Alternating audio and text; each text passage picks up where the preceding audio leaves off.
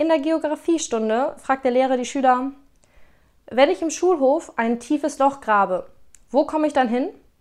Ein Schüler antwortet, in die Klapse.